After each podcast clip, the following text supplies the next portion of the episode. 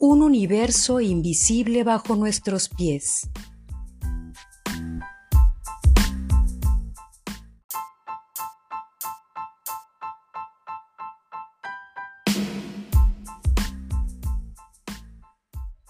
Aprendamos sobre este universo desconocido para muchos seres humanos, el universo que se encuentra en el subterráneo, bajo nuestros pies.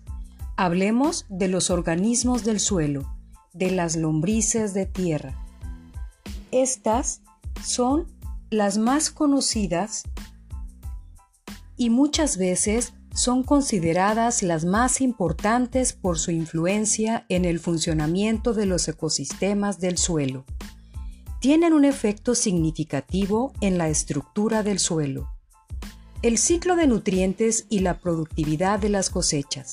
En términos de biomasa, generalmente dominan la cadena alimentaria del suelo.